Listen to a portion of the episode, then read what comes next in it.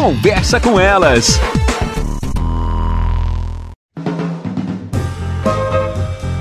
Olá, eu sou Cristiane Finger, jornalista. Ana Paula Lundegren, psicóloga. Estamos começando mais um Conversa, Conversa com, com elas. elas. Nunca acho que se falou tanto, né, Ana, da importância do autocuidado, das pessoas terem um tempo pro lazer, pra família, não ficar naquele trabalho intenso de 12, 13, 14, um trabalho exaustivo.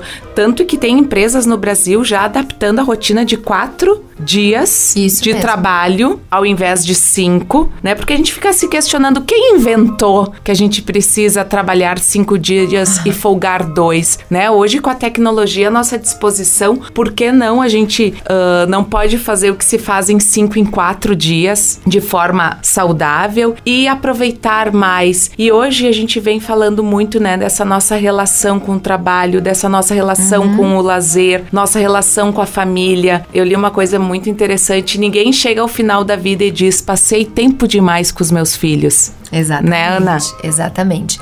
Na realidade, eu acho que a gente está entrando numa, num momento em que as pessoas passam a olhar, Cris, mais para essas questões de autocuidado, de poder ter mais qualidade de vida, de poder viver uma vida que realmente valha a pena. E isso implica tudo. Porque quando a gente fala em autocuidado, fica meio generalista, né? Uhum. Eu acho que vai desde questões simples básicas, como asseio pessoal, né? Quando a gente tem o nosso cuidado básico de escovar um dente, pentear um cabelo, se organizar para sair, enfim, até coisas mais complexas, como por exemplo, ir para um tratamento, cuidar da saúde mental, fazer outras coisas que acredite que façam bem, que conectem essa pessoa com ela mesma, né? Às vezes uma crença religiosa auxilia muito as pessoas também, espiritualidade de uma forma geral.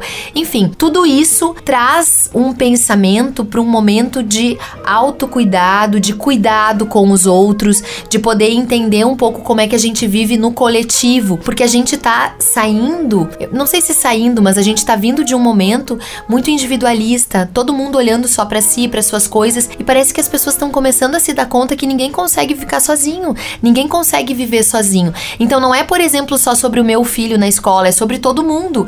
Algo que acontece com um coleguinha impacta todos. Algo que acontece na empresa vai impactar todo mundo de um setor. E as pessoas começam a se dar conta disso. E esse é um movimento muito importante, porque nós precisamos sim cuidar de nós, obviamente, mas também cuidar do ambiente onde nós estamos, estar atento às outras pessoas, porque nós precisamos, dentro do possível, estar bem para poder viver melhor no coletivo, em sociedade. Isso que a Ana nos traz, cuidar de si e do outro. Até mais, pessoal.